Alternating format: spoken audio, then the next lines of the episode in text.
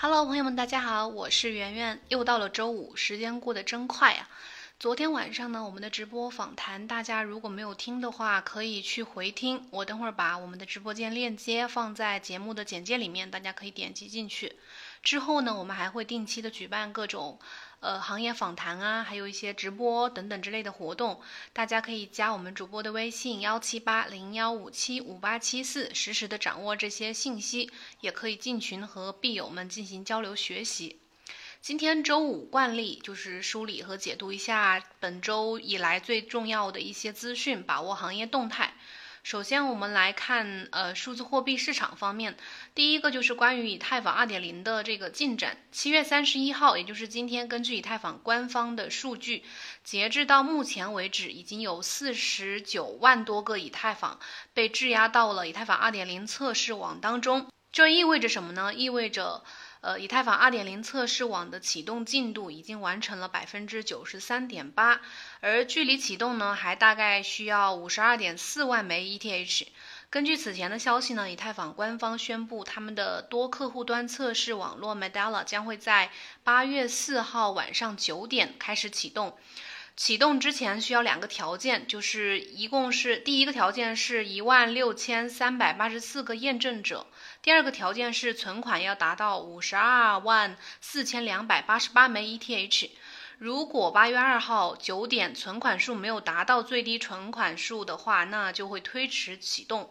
关于以太坊多客户端测试网络呢？众所周知，以太坊2.0将交付的第一个阶段就是信标链。信标链上线之后，我们将见证多个全新的以太坊2.0客户端通过一种全新的呃网络连接和达成共识的方式，在一条全新的区块链上面来协同运行。但是在信标链上线之前，将会有多个版本的测试网络上线。这个 Medalla 就是其中的一个多客户端测试网络。那通过这些测试网络来尽可能的模拟主网的运行情况，这要求以太坊开发团队呢搭建和运行稳定的、长期的和持久的测试网。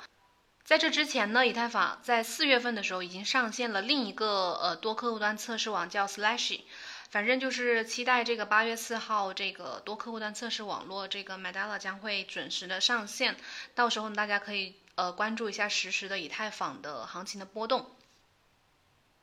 接下来呢，谈到比特币最近的行情啊，呃，比特币和黄金它的日回报率的相关性正在增强，投资者预计比特币价格会进一步上涨。有数据也显示，随着比特币本周呢升到了二零二零年的一个高点一万一千三百九十二美元，比特币和黄金的关联度上升。目前，比特币和黄金的月日回报率的关联度是零点六六。呃，Kraken 这个交易平台的研究团队数据显示，这种相关性的增强代表着一种趋势的转变，因为这个比特币和黄金这两者之间的关系此前是一直在下降的，就是它们的关联度。我们都知道黄金是属于避险资产之王，但是比特币的避险属性在新冠疫情带来的全球资产泡沫破裂之前破裂的时候遭到了严重的质疑。不过，从崩盘到再次上涨到一万一千美金以上，比特币只用了四个月的时间，再一次的证明了它具有顽强的生命力。如果通过这次事件能让全球的投资者达成共识，那就是，嗯，比特币虽然是去中心化的，但是绝对是经得起大风大浪的。那么对于后市的持续性的大牛市将会起到一个铺垫的作用。到那个时候呢，比特币到底能否具有避险属性将会不再那么重要了。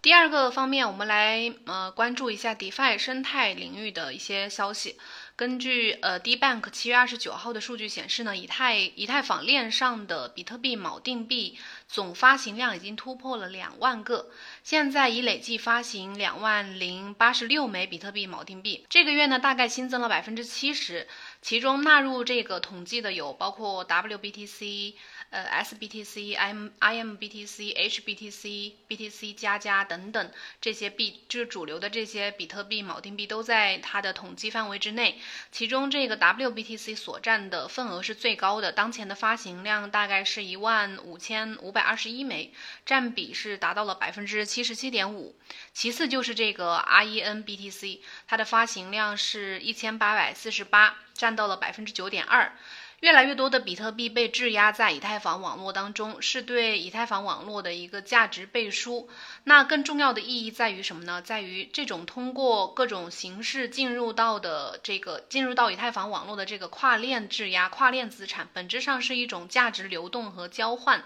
交换与流动本身就会产生更大的价值，这是一种正向循环。我们来做一个极端的假设。未来在以太坊网络足够繁荣，大多数流通的比特币都被这个 WBTC、IENBTC、SBTC 等等这些形式，呃，质押在以太坊网络上的时候呢，以太坊的市值会不会超过比特币呢？真的很难说，这是一个非常有趣而且值得我们去想象和思考的问题。下一个数据呢是来自 TokenView 区块链浏览器的。这个数据上显示呢，七月二十七号以太坊链上的手续费总和达到了七千四百一十二点三一枚 ETH，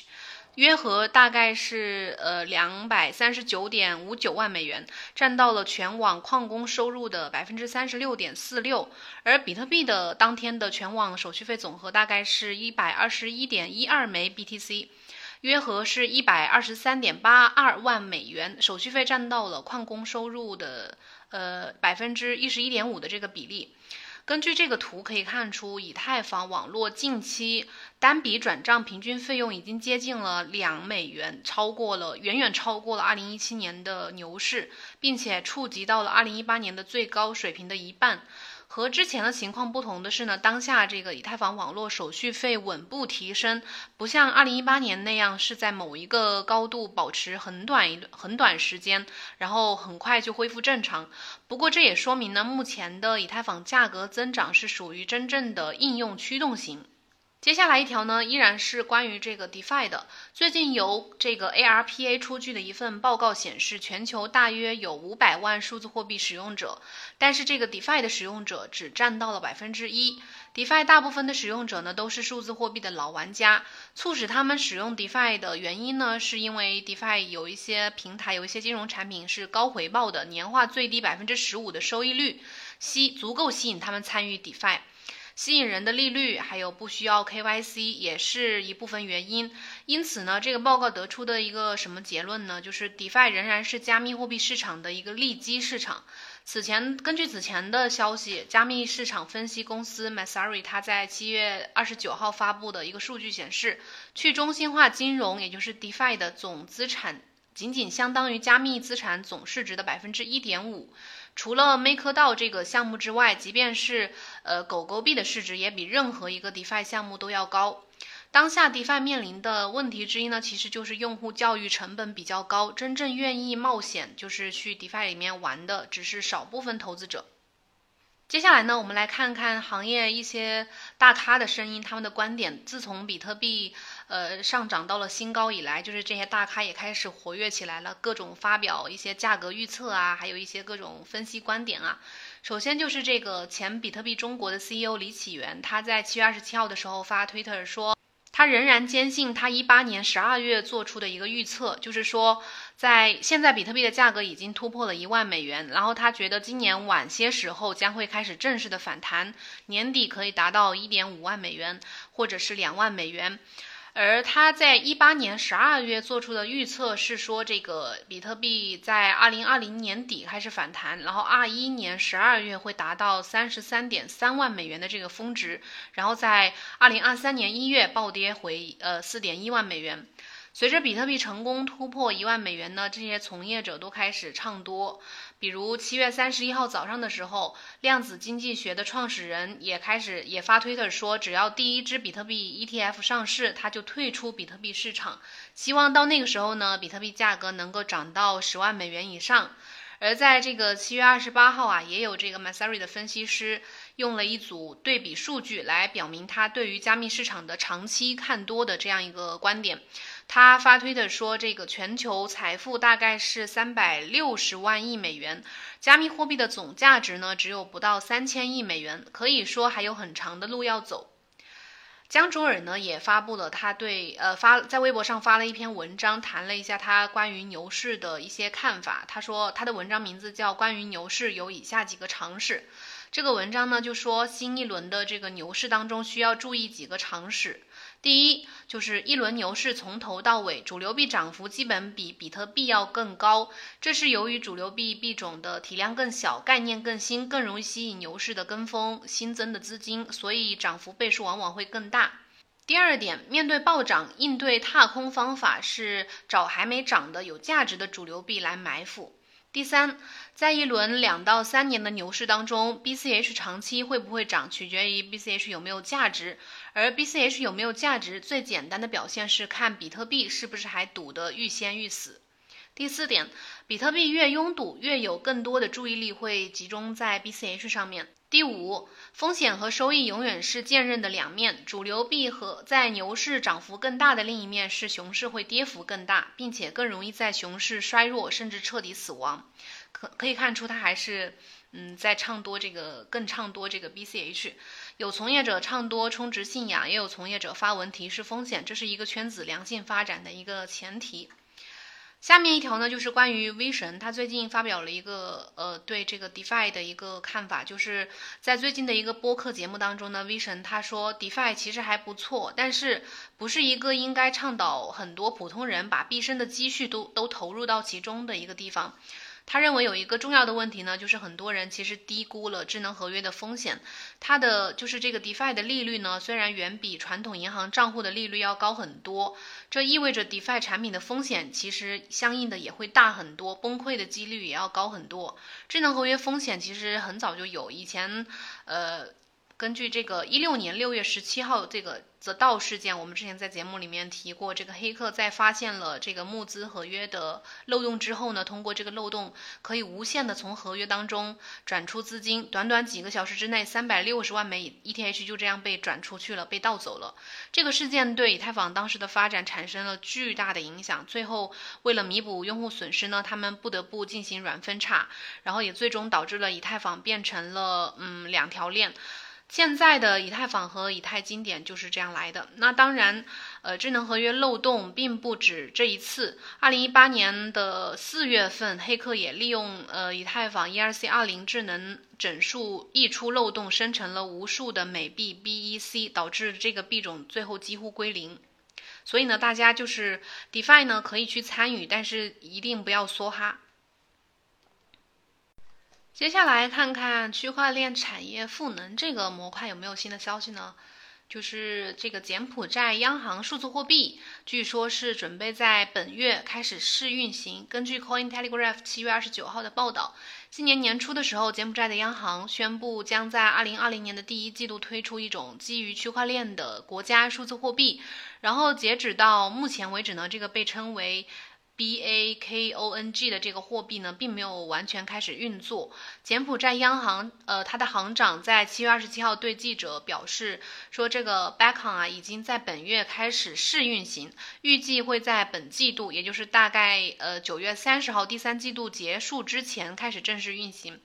根据了解呢，这个项目其实已经得到了十一个、十一家国内银行的支持。这个行长指出，预计在不久的将来呢，会有更多的银行加入到他们的央行数字货币的项目当中。下一条就是迪拜政府打算启动他们的 KYC 区块链联盟平台。由迪拜政府建立的 KYC 区块链联盟平台已经启动，这是由迪拜经济发展部和阿联酋航空 NBD 发起的，呃，基于区块链的一个监管计划。这个 KYC 区块链联联盟平台呢，会让呃这个国家的中小型企业可以通过阿联酋航空轻松的开设银行账户。区块链促进了经过验证的 KYC 数据的交换。这大大加快了新客户的加入的这个过程。阿联酋国民银行授权部门主管表示，已经有一百二十多家公司利用这个平台来实时的获得阿联酋国民银行的银行服务。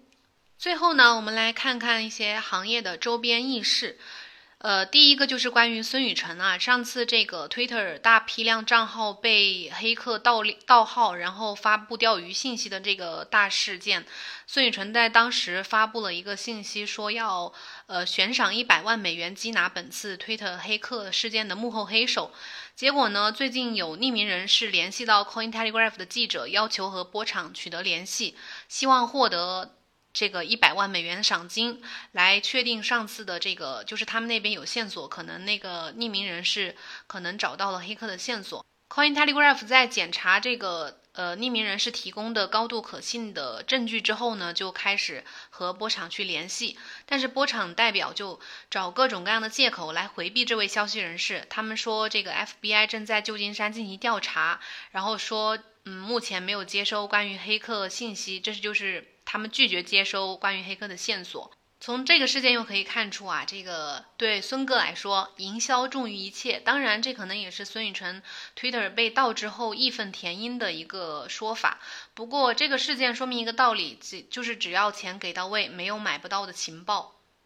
下一条信息呢是关于门罗币的。我们知道门罗币它的匿名性非常的高啊，所以之其实之前就已经受过争议，之前已经被部分的这个交易平台下架过。那最近呢，Coinbase 的首席执行官也在节目当中表示，他个人其实是希望将门罗币上市的、上架的，但是 Coinbase 还没有向他的客户来提供呃门罗币的交易，因为监管机构对隐私币感到非常的恼火。这个首席这个 Coinbase 的首席执行官表示呢，监管机构通常是在幕后对话中来批准这个代币，他们不会站出来制定官方的法律或者声明。他说。被监管机构起诉呢，是做生意的一部分，但是他们希望避免这部分代价高昂的部分。和富达和其他的这些老牌公司相比呢，Coinbase 承担了更大的风险，因此呢，和这些某些竞争性的加密交易平台、加密货币交易平台相比，他们其实会更为保守一些。所以说，